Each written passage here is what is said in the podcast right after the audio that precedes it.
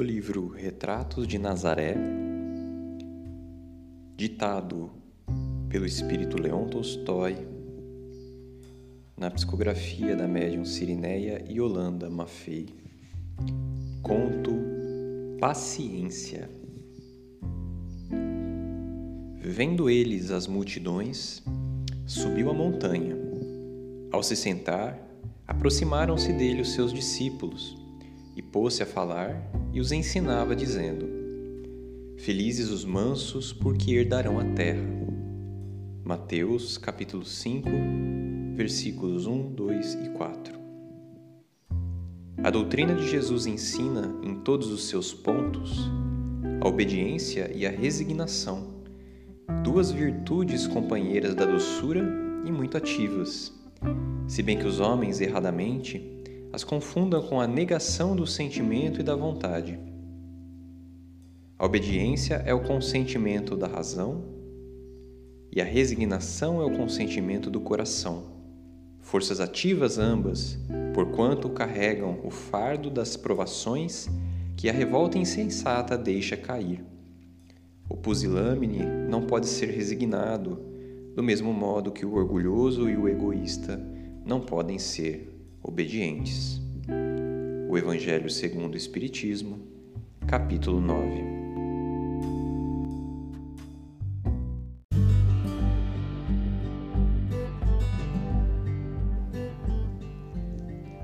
Incrustada em elevado e estratégico local, a pequenina aldeia brilhava ao sol da manhã, qual joia de raro valor, assemelhando-se à distância a casario de bonecas, rodeado pelas pequenas propriedades com suas plantações e animais. Límpido céu azul e luxuriante vegetação emolduravam-na. As brancas casas, adornadas por singelas trepadeiras em flor, pontilhavam o bucólico cenário. Delica dedicados aos afazeres da terra, dela tirando sustento, seus humildes moradores tinham por hábito abandonar bem cedo o aconchego de seus lares, demandando os férteis campos a lhes reclamarem cultivo e atenção, alforjes de provisões aos ombros, mergulhados em festa de luz e cor. Aqui e acolá deparavam com inesperados visitantes, pequenos animais selvagens que se atreviam a abandonar prote o protetor asilo das matas, espreitando os humanos em breves assomos de curiosidade, para depois, céleres e assustados, embrenharem-se novamente no escuro verde. Devagar tudo se animava. Acostumados à rotina, os três homens já não reparavam na beleza esplendorosa da manhã e muito menos nos animaizinhos que fugiam em debandada carreira ao avistá-los, caminhando silenciosos, mergulhados em seus pensamentos.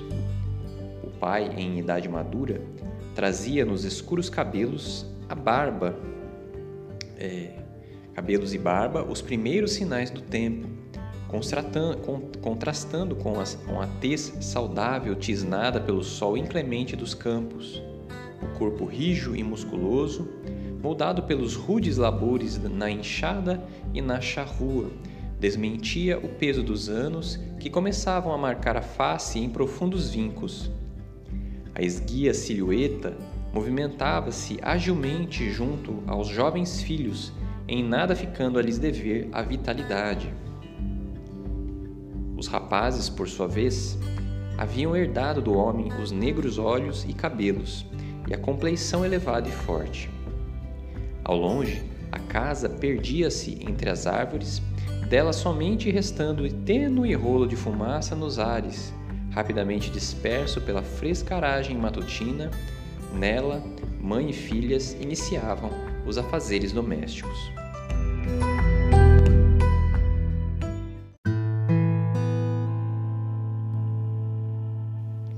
rapaz mais novo percorria os espaços com os olhos fixos no chão, envolto em mil fantasias e emoções, concentrando inteiramente em encantadora figura que não lhe saía da cabeça. A lembrança da amada despertava fugazes sorrisos e disfarçados suspiros, determinando que de quando em quando acelerasse os passos ao embalo de interna melodia da alma. Então, encabulado pelos surpresos olhares dos demais, retomava o ritmo, esforçando-se em manter a costumeira serenidade. Contemplava a figura atlética do irmão mais velho à frente do pequeno grupo familiar, delineada contra o horizonte, onde o sol se erguia em espaços surpreendentemente límpidos e azuis. Admiração e respeito constituíam o alicerce do relacionamento entre os dois. Habituaram-se no decorrer de sua existência a com ele compartilhar segredos e sonhos, decepções e esperanças, acatando os seus conselhos, sempre revestidos de sabedoria e ponderação. Sentia-o muito mais que irmão, acima de tudo, amigo leal e sincero.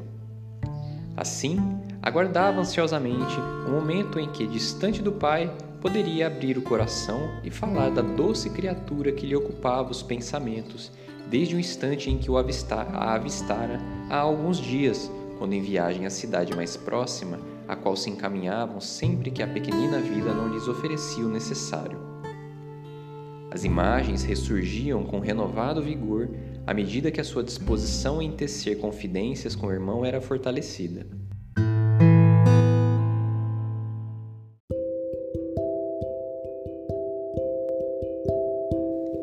Delicada, quase etérea, os negros e longos cabelos recolhidos em grossa trança, entremeada de pequeninas pérolas, e se a se repetirem nos brincos que lhe emolduravam o nível e afilado rosto, onde olhos de surpreendente azul brilhavam. Corpo delgado, realçado pelas vestes que o envolviam suavemente, o tecido sedoso ondulando os, os menores movimentos, a silhueta delineada pelo ligeiro e drapeado manto que lhe roubava a cor dos olhos, preso à cintura por torçal de pérolas e fitas, uma visão dos céus.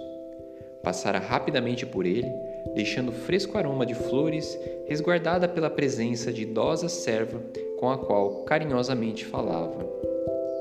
Nazira, olha aquele que lindo, que achas da cor? Muito parecida com a do traje que vesti ontem. Que vesti ontem. Será? Sequer o enxergara. Detivera-se em inúmeras tendas de comércio, seduzida pelos preciosos tecidos e adornos. Os afilados dedos percorriam os panos com prazer sentindo-lhes a textura, adivinhando e prevendo possibilidades na confecção de trajes que lhe realçariam a beleza. A solícita e respeitosa escrava seguia seus passos, e pela maneira como opinava, deduzia-se um vínculo afetivo entre ambas, excedendo os estreitos limites da prestação de serviços.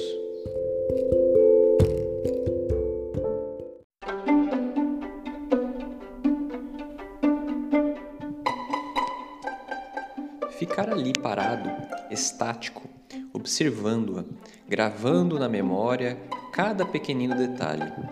A finura das mãos e os pequeninos pés, de nacaradas e polidas unhas, as orelhas adornadas com pingentes de pérolas, a voz suave e educada, inalterada e gentil no trato com os mercadores, opinando com segurança, refutando calmamente as ofertas que lhe não interessavam. Vendo-a negociar, o rapaz intimamente riu, pois os mercadores não logravam envolvê-la em suas artimanhas, e logo capitulavam, tratando de lhes apresentar artigos com qualidade e justo preço, expressando respeito em suas mesuras e palavras. Sem dúvida, uma jovem que sabia o que queria. Finalizadas as compras, elegante e rica liteira acolhera as duas mulheres levando-a para longe de seus enamorados olhares.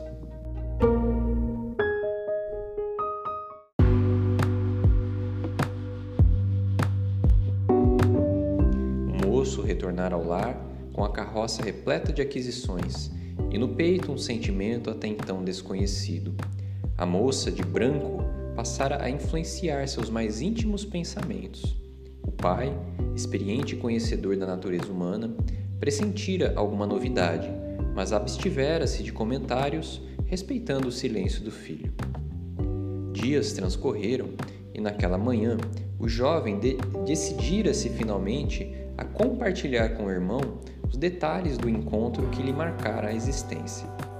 O sol já se fazia alto quando, exaustos da lida contínua, abrigaram-se sob frondosa árvore, depondo o conteúdo dos farnéis sobre alvo pano. Mais adiante, o pai ultimava os preparativos do solo, postergando o horário da refeição. Era o momento ideal.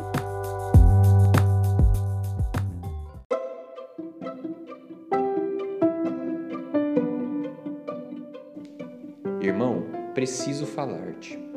Aconteceu algo que não me sai da cabeça. Abriu o coração, detalhando fatos e impressões, narrando sem parar, permitindo que as emoções represadas no silêncio dos últimos dias extravasassem. O irmão fitava-o compreensível e surpreso, sem pronunciar uma palavra. Mais, velhos, mais velho e experiente, analisava de forma racional a entusiástica narrativa, dela retirando algumas deduções. Pelo que me contas, trata-se de uma moça de posses, a julgar pela presença da serva. De abastada origem, talvez nobre. Pela descrição de seus trajes, não se trata de alguém de nosso povo, possivelmente estrangeira, romana, sem dúvida. Antevia sofrimentos e acerbas decepções. Não sabia o irmão das diferenças entre ambos? Viviam em mundos opostos, conquistador e conquistado, culturas diversas, níveis sociais diferentes. Olhando o rosto bronzeado do irmão, iluminado por ardente sentimento, os súplices olhos a implorarem compreensão e conivência, decidiu calar, deixando ao tempo o encargo de destruir as ilusões e convocá-lo à razão. Além de tudo, intimamente considerava a improbabilidade de se encontrarem uma vez mais, pois muito chão os separava, e, a, e o rapaz sequer sabia como localizá-la. Em uma cidade tão grande, ela se perderia para sempre e ele acabaria olvidando. Então, apaixonar-se-ia por uma honrada jovem de seu próprio povo, afeita aos costumes e tradições de sua raça, consorciar-se-iam, estabeleceriam numerosa família. O esquecimento terminaria por apagar a encantadora visão. Seria um simples sonho juvenil. Sentiu os temores diminuírem, um encontro fortuito com remotas chances de se repetir. Para não magoar o irmão, aconselhou-lhe somente paciência e bom, e bom senso. Os dias passaram, arrastando-se em meio à saudade. O rapaz não mais mencionou o ocorrido, decepcionado com a reticente acolhida do irmão. Por outro lado, temendo desastrosas consequências, os outros também silenciou. O outro também silenciou, procurando desviar a atenção do jovem para assuntos variados. Não a olvidou, contudo, ansioso aguardando nova oportunidade de volver à cidade, em busca do que faltasse na pequenina aldeia. Entregou-se ao trabalho com renovado vigor, talvez entendendo que assim poderia abreviar o tempo da separação.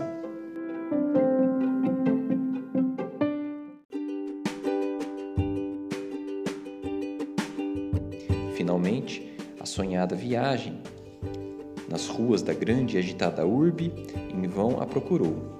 Praças, jardins, mercados, tendas multicoloridas de mercadores, nada Desesperado, abandonou o bulício, o bulício da área central, adentrando os simples e humildes arredores. Andando a esmo, viu-se em meio à inesperada multidão que se comprimia no intuito de escutar um estranho de nobre porte e sugestiva voz. E ali, próxima ao homem, avistou-a. Embevecida, os olhos, na surpreendente figura, presa às suas palavras. Súbito aguilhão de ciúmes oprimiu-lhe o coração, ressentindo-se daquele que possuía o poder de despertar as emoções retratadas no fascinado rosto. Desviou os olhos da amada, fixando-os no possível rival, procurando prestar atenção em seu discurso. Voz surpreendentemente suave e incisiva espalhava-se pela praça. Falava de um reino em outro mundo, onde os bens materiais não constituíam o mais importante, no qual a criatura valia por suas qualidades e pelo amor. Conclamava a multidão a exercitar a caridade, a resignação, a solidariedade, a pureza de sentimentos. As pacificadoras colocações atingiram-no de forma intensa e profunda, arrancando-lhe lágrimas dos olhos. A emoção envolveu-o gradativa e avassaladoramente em ondas até que todo o seu ser vibrasse em uníssono com as ideias do estranho. Trêmulo fitava aquele homem e a mulher amada, pois impossível excluí-la, porquanto a moça estava ao lado dele, visivelmente encantada com o falar do desconhecido, expressando nos cândidos olhos o mesmo arrebatamento que o envolvia. Como que impulsionado por forças alheias à sua vontade, sentiu-se movimentar em direção ao profeta, movendo-se lenta e silenciosamente em meio à multidão, sempre atento às palavras que tomavam conta do largo. Após a preleção, de imediato cercaram-no, doentes, sofredores, desesperados, possessos. Para seu espanto, presenciou criaturas envoltas em amarras, resolvendo-se revolvendo-se ao solo, urrando e blasfemando. Acalmaram-se ao som amoroso e firme de sua fala, abandonando as alucinadas demonstrações de insânia, reerguendo-se em inimaginável equilíbrio. Muletas ao chão, desprezadas e inúteis, membros sadios, risos de euforia, hosanas, consolação e amor. Feridas fechando-se ao toque de suas mãos, os tecidos refeitos, as lágrimas estanques.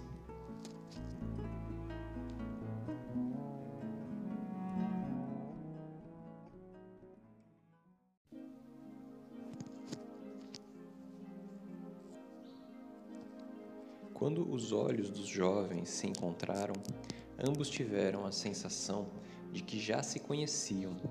Júlia, a doce Júlia. O sorriso dela habilitou-o a indagar sobre o singular homem, sob então que muitos o chamavam de Mestre, outros Jesus. O pôr do sol encontrou-os acomodados em um dos toscos bancos que ladeavam a praça. A moça contara-lhe coisas incríveis a respeito de Jesus. Onde o conheceste, Júlia? Pelos servos da casa de meu pai. Ele chegou à cidade há dias. Percebi o alvoroço decorrente das histórias que o precediam, espalhadas sobremaneira entre os humildes e sofredores. Considero-me feliz. Nada me falta em termos materiais. Sou mimada, mas ainda assim deixei-me fascinar pelas narrativas, comparando-as aos contos desafiados, desfiados na hora de dormir quando criança. Meu pai costumava estremear histórias infantis com relatos que versavam sobre lutas e conquistas em exóticas e longínquas terras. O rapaz compreendeu que o rabi assumira, na romântica visão de Júlia, feições de herói e mágico. Maravilhada, insisti junto a meu pai, solicitando permissão para ir ao encontro do tal Jesus, cientificando-me de seus miraculosos poderes. Ele não gostou nada. Embora descontente, prevendo charlatanice e escusos interesses, o romano acabava por aceder aos reiterados rogos da filha, desde que desvia, desviadamente resguardada pela presença da serva de confiança, aquela que lhe fora ama de leite quando a mãezinha falecera em único e difícil trabalho de parto. Júlia semicerrou os olhos, recordando. O pai logo se casara pela segunda vez. Embora desejasse outros filhos, eles não vieram a sua nova esposa bem cedo.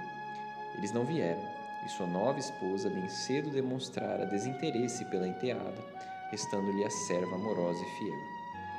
A boa mulher ali estava entre os derradeiros que ainda rodeavam o mestre, presa às suas palavras, igualmente admirada com os feitos considerados miraculosos, inusitadamente alheia à menina considerada filha. Ingênua e inocente, a jovem repetia ao rapaz tudo o que ouvira sobre o rabi Nazareno. detalhando as histórias que corriam de boca em boca, repetindo com surpreendente exatidão os ensinamentos do Mestre, aos quais tivera acesso nos últimos dias, auferidos de sua própria pessoa nas reuniões de que participava, sempre escudada pela boa serva.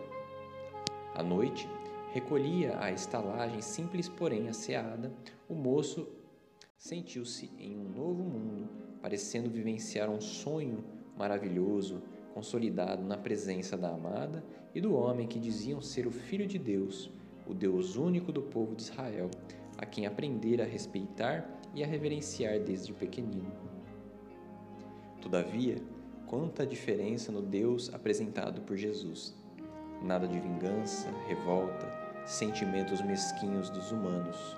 Um pai amoroso e justo, paciente com as imperfeições de seus filhos. No dia seguinte, tratou de cumprir brevemente as tarefas de que for incumbido, permitindo-se o alongamento da permanência da cidade, embora cônscio de provável preocupação causada na distante família. Depois lhes explicaria. Perplexo, constatou que Jesus passara a ocupar destacado lugar em seus pensamentos, direcionando suas ações a ponto tal que ouvi-lo parecia o mais importante para sua existência presente e futura. A presença do jovem e a confirmação das esperanças que acalentara sobre sua pessoa inundavam-lhe a alma de alegria. No entanto, sabia que jamais seria o mesmo depois de ter conhecido o Mestre. Foram dias de encantamento e ternura para os dois jovens. Profundos sentimentos brotavam do imo daquelas almas, emoções que tinham a ver com a presença da pessoa amada, mescladas à renovadora descoberta da Boa Nova propagada pelo meigo rabi da Galiléia. Dias depois, o mestre partiu rumo a outras terras e gentes, sempre espalhando sua mensagem. O dever chamava, pontificando a necessidade de retorno ao lar, embora o, o coração almejasse ficar junto à amada. Em lágrimas, se despediram, planejando o novo encontro. Quando? Não o sabiam. O moço não era certamente o mesmo que saíra da casa paterna uma quinzena antes. A convivência com os ensinamentos profundos e renovadores do Mestre despertara uma nova consciência e uma diferente visão existencial. Sentia-se ao mesmo tempo feliz e apreensivo.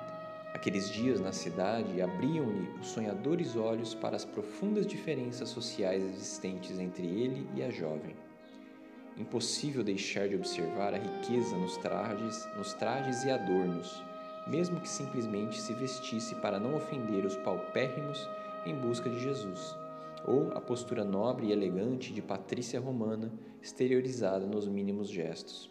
O seu lado, percebesse, a seu lado, percebera-se por vezes inúmeras, deslocado, as rústicas roupas castrando contrastando com a delicadeza dos trajes da amada, as calosas mãos parecendo ferir-lhe a mão fina das acetinadas mãozinhas.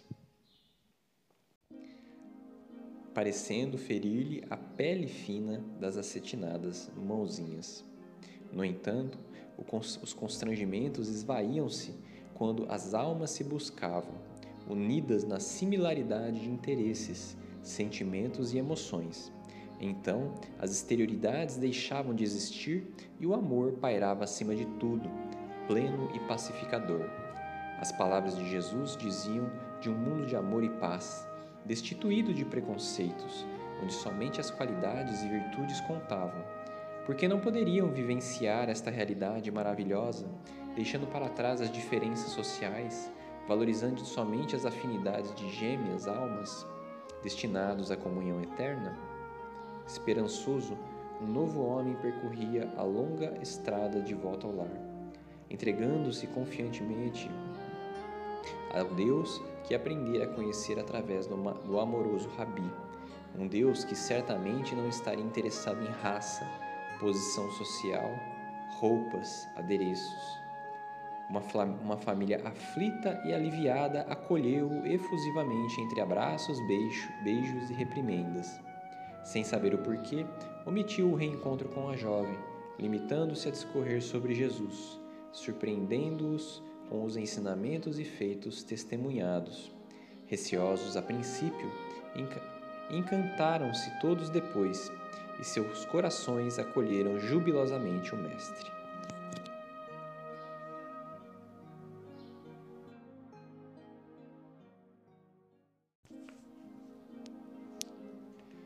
Na pequenina propriedade rural, tudo se encaixava novamente. Em benfazeja rotina, assim parecia. Dia após dia, o jovem extremava-se nos labores e à noite, antes do merecido repouso que os cansados corpos solicitavam, a família reunia-se à luz da candeia para escutar e rememorar os ensinamentos do Messias. No fundo do coração, silente e expectante, o sentimento por Júlia permaneceria oculto, pois o moço não falaria a ninguém sobre o encontro, receoso de que colocassem os naturais obstáculos ansiosos em protegê-lo de uma relação difícil e conflitante. Os meses passavam, arrastando-se interminavelmente. As sementes lançadas à terra germinaram, transformadas em generosa colheita, permitindo-lhes o sustento e recursos para as compras necessárias. Nova viagem, excluir fora estabelecida. A estrada parecia-lhe infinita, a distender-se em intermináveis meandros, puxada por vigorosos animais. A carroça jamais fora motivo de tamanha impaciência por sua pretensa lentidão. Controlava-se para não instigar as pobres alimárias ao galope além de suas forças, respeitando-lhes a integridade física.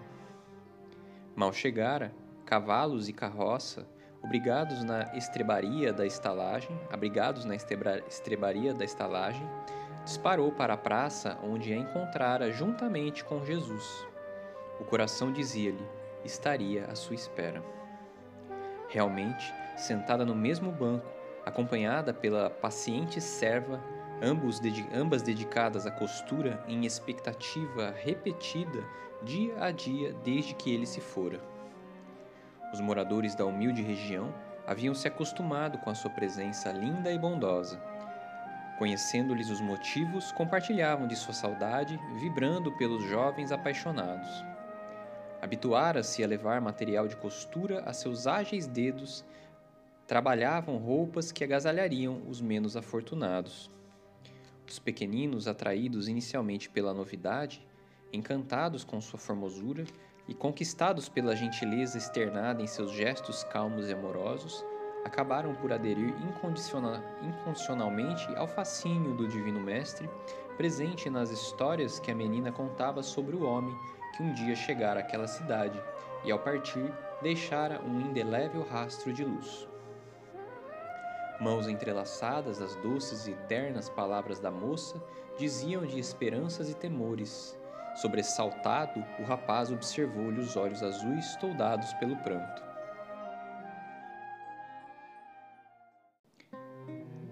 Júlia, a família, em especial o pai, importante representante do poderio romano nas, nas conquistadas terras da Palestina, exigia seu enlace com um jovem, jovem patrício de importante e rica família. Que poderei fazer, meu Deus? Meu pai é amoroso, probo, sempre esteve ao meu lado, jamais permitiu que seu cargo me colocasse em segundo plano. Mas é um romano Considera-se certo em sua pretensão de me arrumar o esposo mais conveniente de acordo com as suas ideias. Embora a moça calasse maiores explicações, o rapaz compreendeu. Júlia sabia perfeitamente que perante a sociedade romana, ciosa de seus costumes, orgulhosa de sua pretensa supremacia racial, repleta de preconceitos e hipocrisias, ela cobriria o pai de opróbrio desferindo-lhe terrível golpe ao se recusar ao ajustado casamento, ainda mais para se unir a um judeu, pessoa do povo, sem qualificações maiores, de condições financeiras humilíssimas. Ao mesmo tempo, embora reconhecesse as qualidades morais do homem, a quem seu pai a, des a destinara e respeitasse as razões paternas, percebia que o seu coração jamais bateria por homem algum com a emoção sentida pelo jovem. a quem imediatamente amara no instante em que seus olhos haviam se encontrado naquela mesma praça. Que fazer? Olhando-a, desfeita em lágrimas, o rapaz pressentiu a presença do mestre a conduzi-los uma vez mais. Por mais difícil que fosse a correta opção, não havia como fugir. Paciência, resignação, tolerância, amor, renúncia. Renúncia. Docemente a consolou, concitando-a a depositar nas mãos de Deus que Jesus lhe revelara, pleno de amor e justiça, seus sonhos de felicidade. Júlia, jamais conseguiremos nos esquivar das malhas do dinheiro e do poder, e muito menos dos preconceitos de uma sociedade extremamente materialista, dominante. Caso resolvamos enfrentar tudo e todos, muitos sairão feridos. Os maiores prejudicados serão os meus familiares, pois seu pai, poderoso, dignatário, duramente afrontado com a rebeldia da filha única, consumir-se-á consumir em ódio e decepção, estendendo seu rancor àqueles que julgar convenientes. Por instantes, uma vontade imensa de levá-la para a propriedade da família silenciou o jovem. Depois, reunindo forças, o peito dilacerado pela dor da iminente perda prosseguiu. Que será da serva idosa e querida, que lhe foi praticamente uma mãe? E os pobrezinhos desse lugar não seriam penalizados também? Já não lhes basta a cota de privações pelas quais passam? Júlia ente entendeu que pensavam da mesma forma. Aquela constituía a realidade. Qualquer outro raciocínio resvalaria para o campo das ilusões, como em nome de uma felicidade própria e adstrita à existência presente, colocar lágrimas de dor na vida dos que amavam e respeitavam? Renúncia. Aquele foi o último encontro dos jovens. O moço soube tempos após, por intermédio de solícita e sigilosa mensagem da leal e amorosa serva de, de Júlia, que ela havia se casado com um homem imposto por seu pai. Uniam-se assim, na pessoa de seus únicos filhos, riquezas e patrimônios de duas importantes famílias romanas, ainda que à custa de muitas lágrimas. Uma noiva pálida e desfigurada, em níveos trajes bordados em prata e negros cabelos entrelaçados com fitas e pérolas e protegidos por diáfanos véus, uniu-se ao jovem digno e bom, porém não amado. Resignada, olhos pisados de tanto chorar, sempre baixos para ocultar a dor que lhe ia na alma sensível, recebeu os cumprimentos que lhe pareciam tortura infinda. Silenciosa e humilde, acompanhou o esposo à rica casa que lhe seria lar até o fim de seus dias, engalanada com flores e sedas para receber os jovens nubentes. Foi-lhe esposa fiel e compreensiva durante toda a existência, devotando ao companheiro carinho e respeito, recebendo com extremado amor os inúmeros filhos, transmitindo-lhes às escondidas a doutrina do Mestre amado, pois haviam-no condenado e crucificado em infame madeiro, considerando o traidor dos interesses do povo romano e judeu. Jamais a linda Patrícia compreendeu, em toda sua extensão, o duplo sentimento de perda. Doía-lhe saber que nunca mais veria a figura terna e bela de Jesus, as palavras derramando-se de seus lábios como bálsamo confortador das dores e desavenças do mundo. Em seu coração, guardava-o com preciosa lembrança vivenciada a cada dia no contato com, os demais, com as demais pessoas. Ouvindo, conhecer o amor em todas as suas acepções. Sua imagem mesclava-se à do homem amado. Estranhamente, embora Jesus e o jovem não estivessem em seu lado em, em física presença, nunca os considerou ausentes. Habitavam-lhe os sonhos quando o corpo que ela fatigava em labores de auxílio ao próximo buscava o leito. Neles, Jesus se apresentava como o mesmo sorriso e palavras de infinita ternura. Ou ela percorreria lugares de excepcional beleza, amplos templos de alvitentes mármores a se alcançarem aos céus, em companhia de outros e do homem amado, estudando os ensinamentos do Mestre. Acordava com uma sensação de doce saudade, o espírito ansiando pela permanência nas magníficas paragens espirituais. Então, as vozes claras e os risos dos filhos recordavam-lhe a tarefa a desempenhar na terra. Encontrara Jesus nos sofredores que a buscavam, como que atraídos por invisível luz, inexplicavelmente direcionados a ela. O esposo, embora inicialmente contrafeito e intrigado com tais práticas caritativas, normalmente inusitadas entre as ricas e fúteis senhoras romanas, acabara por acatá-las, respeitando o que chamava de esquisitices em ajudar esse povo doente e maltrapilho. Meiga e paciente, ela convencia-o a abrir os cofres e destinar significativas somas à beneficência, colocando em prática os ensinamentos que recebera do Rabi da Galileia, embora impedida de falar abertamente sobre ele ou sequer dele citar o nome querido.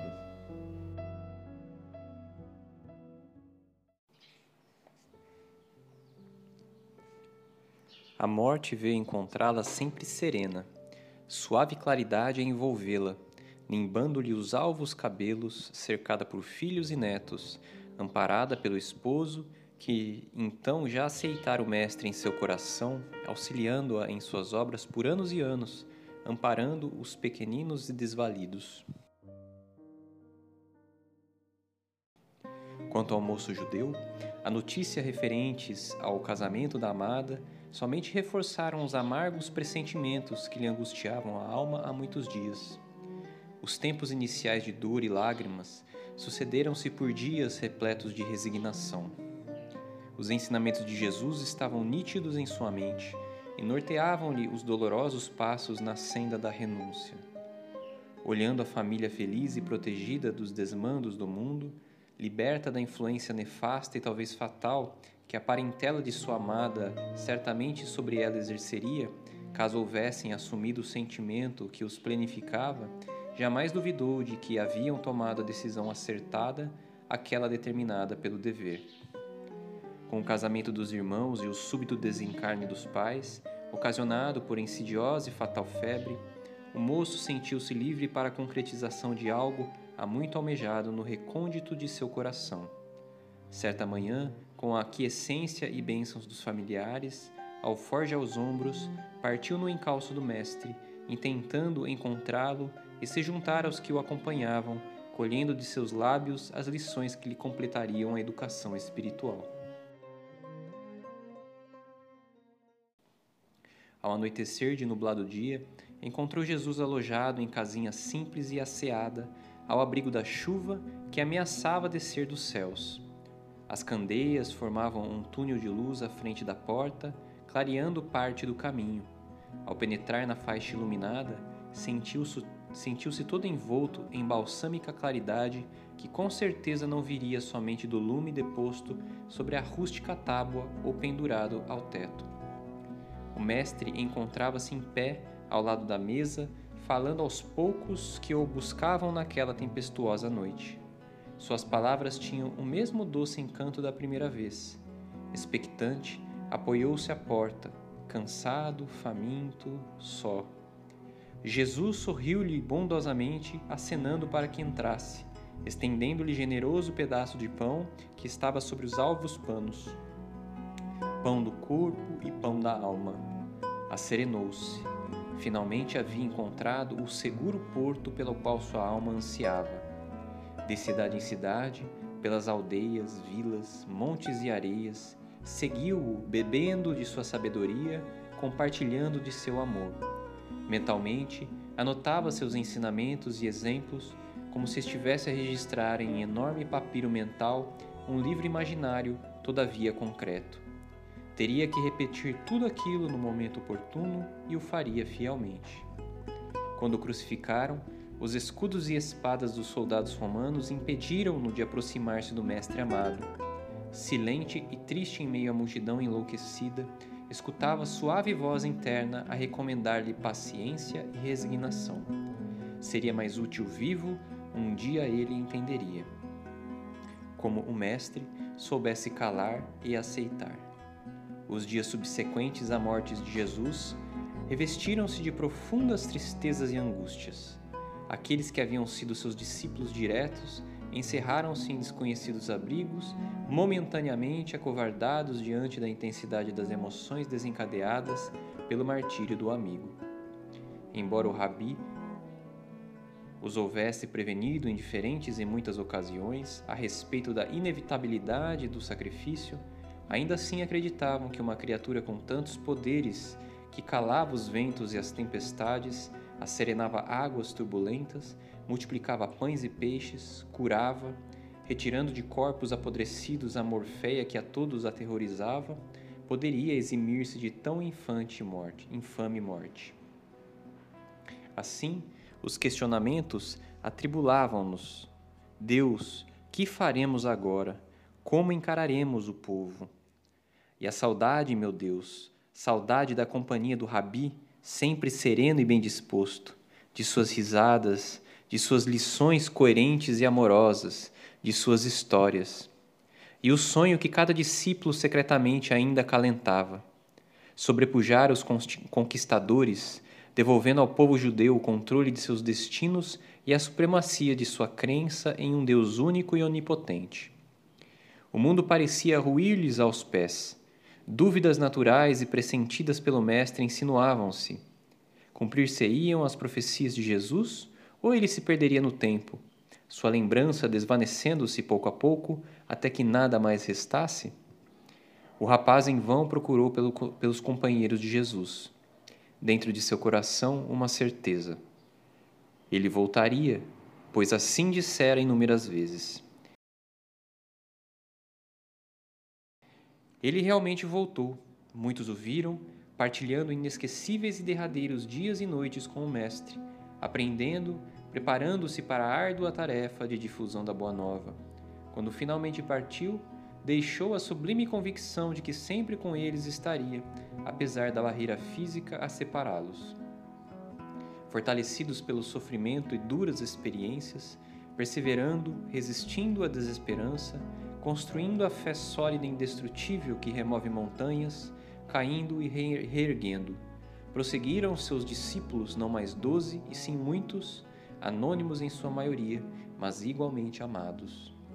Anos depois, em inóspito trecho da mesma estrada que o rapaz percorrera com a jovem e cheio de sonhos, erguia-se humilde moradia que se transformara em asseada e rústica pousada para viajantes e desabrigados. A construção singela destacava-se como oásis no deserto. Em meio à ressequida vegetação, inseriam-se na paisagem amarelada como rutilante esmeralda entre os calhaus do rio. Surpreendentemente, as rochas haviam permitido que punjante fonte de água rojasse, jorrasse de suas entranhas em jatos gélidos e cristalinos, caprichosamente represados em pequena barragem. Homens humanos e animais se matavam, onde humanos e animais se matavam à sede. Frondosas árvores rodeavam o bucólico e surpreendente local, deitando generosa e fresca sombra, protegendo do calor intenso as flores que, que vicejam, formando coloridos e perfumosos tapetes estendidos pelas ribanceiras. Toscos bancos convidavam ao repouso e à reflexão.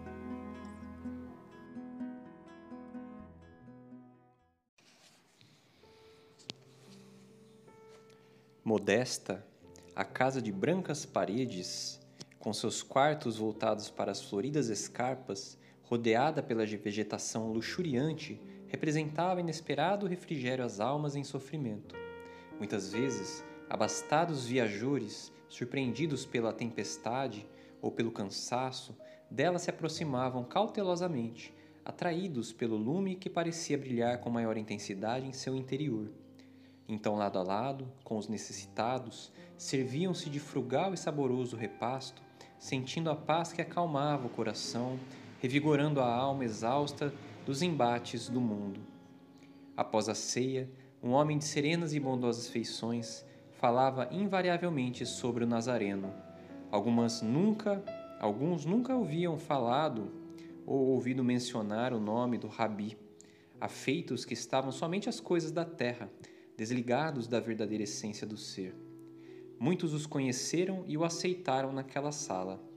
Os providos de recursos Ao sair, não raro deixavam generosa espórtula, que o homem rapidamente transformava em providenciais víveres para os infortunados, pão do corpo e da alma.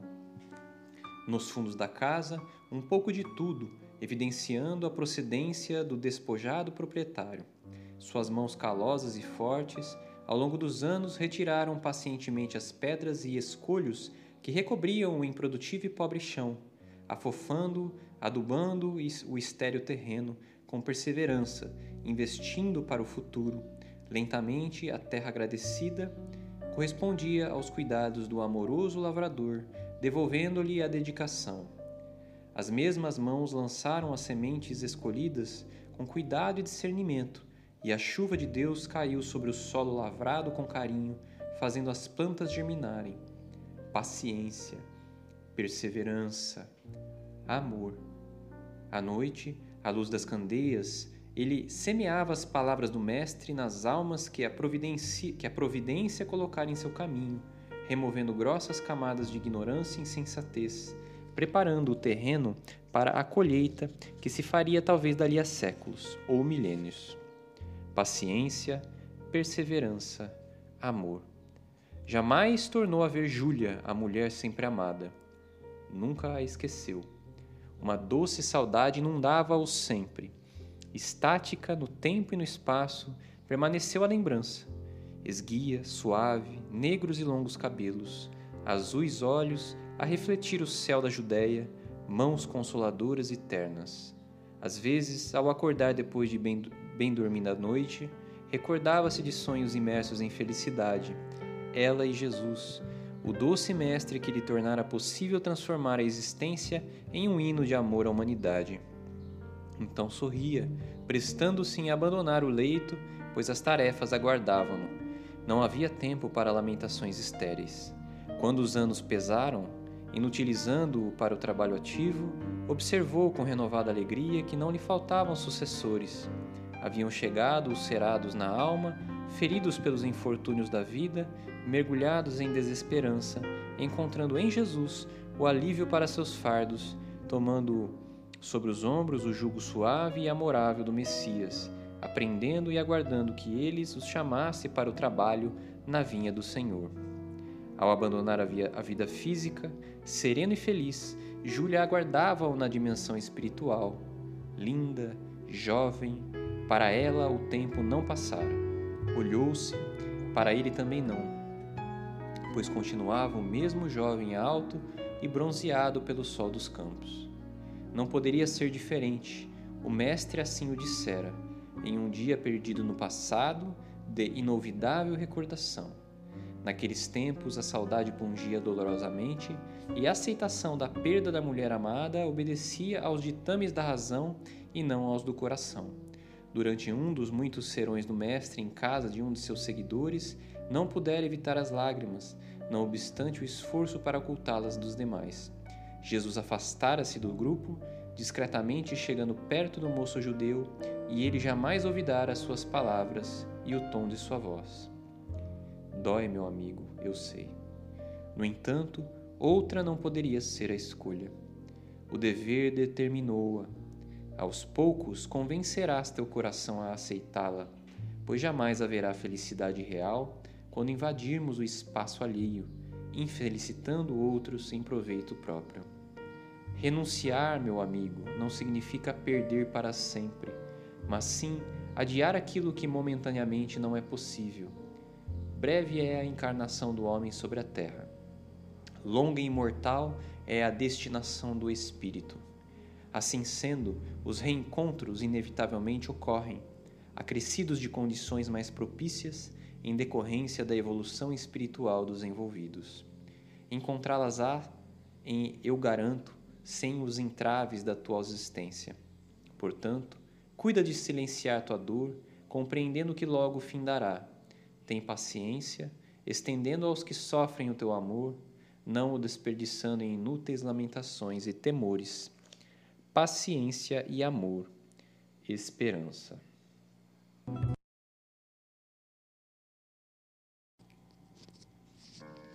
Depoimento: Amor, mola propulsora da evolução do ser.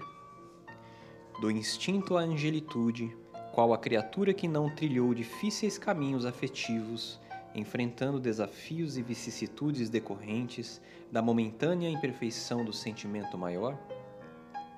Na impossibilidade de sublimação ou renúncia, em casos de avassaladoras paixões ou amores impossíveis, muitas vezes vacilamos fugindo à perda, temendo a solidão, o desamor, dominados pelo apego, pela posse. Então, por longo tempo, séculos provavelmente, estaremos sujeitos à lei de ação e reação, educando-nos em sucessivas e imprescindíveis encarnações, convivendo com as pessoas que destruímos ou prejudicamos, aprendendo a amá-las com o amor postulado pelo Cristo, pleno e incondicional, destituído de vínculos. Sem dúvida, o Mestre deixou-nos lições de eterna e indescritível beleza. Contudo, ainda não logramos gravá-las em nossos corações, limitando-as à mera verbalização. Quando a hora do testemunho se faz presente, relutamos em seguir pela porta estreita, temendo os percalços da árdua estrada. Quão difícil foi dizer não àquele amor, renunciar aos sonhos e ilusões da juventude, aos arrugos da paixão, ficar sem o homem amado, ser obrigada a desposar o pretendente de escolha paterna, com ele partilhar o leito conjugal, gerar filhos. No entanto, muito pior seria a outra opção acarretando sofrimento a meu próximo, como ser feliz quando nossa ventura causa dor aos que amamos, desperta revolta, provoca atos infelizes? Conhecendo muito bem meu pai e a filosofia de vida dos romanos, certamente a vingança seria terrível. Renúncia. Jamais me arrependi, abençoando a decisão tomada em cada dia de minha existência aprendendo a conviver com a realidade. O sublime conceito de amor incondicional pregado pelo Mestre auxiliou-me a pacificar a alma, suavizando as agruras do matrimônio indesejado, tornando possível encarar o esposo com fraternos e carinhos olhos, aceitando-o como um companheiro querido, grata presença a ser respeitada. Jugo leve. Longos anos foram necessários para aceitar tudo isso, acreditem. Muitas vezes chorei, mas resignei-me aos desígnios de Deus, impedindo que o coração guardasse revolta, mágoa. Hoje, quando essa história integra um livro espírita, alegro-me pelo fato de o parágrafo selecionado da obra de Kardec ser justamente aquele que menciona o consentimento da razão e do coração. Em nossas existências, nem sempre podemos optar pelos anseios do coração. Jesus revelou o caminho correto aquele que delimita nossos deveres em relação aos outros e a nós mesmos. Qualquer desvio implicaria consequências amargas, futuras ações retificadoras. Seguramente meu apaixonado coraçãozinho almejava seguir em companhia do amado, mas a razão falou mais alto. No decorrer dos anos, o coração acabou com ela concordando, postergando o encontro amoroso para o momento certo. Resignei-me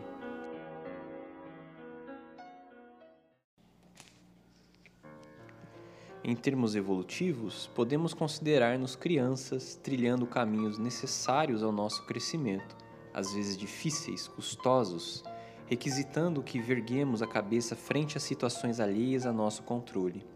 Nem sempre poderemos exercer nosso livre-arbítrio sem penosos resultados. Houvesse mais obediência e resignação às leis divinas, o homem sofreria menos sobre a terra. Quantas vezes a ilusória felicidade em passageira encarnação acarreta séculos de sentidos, prantos e acerbas lutas de reajuste e perdão. Tudo passa. Reencontros processam-se, as almas retornam à vida espiritual e os laços afetivos são reatados. Sublimar afetos impossíveis ou inadequados ao nosso momento evolutivo requer paciência, resignação, renúncia, constituindo conquista do ser. Júlia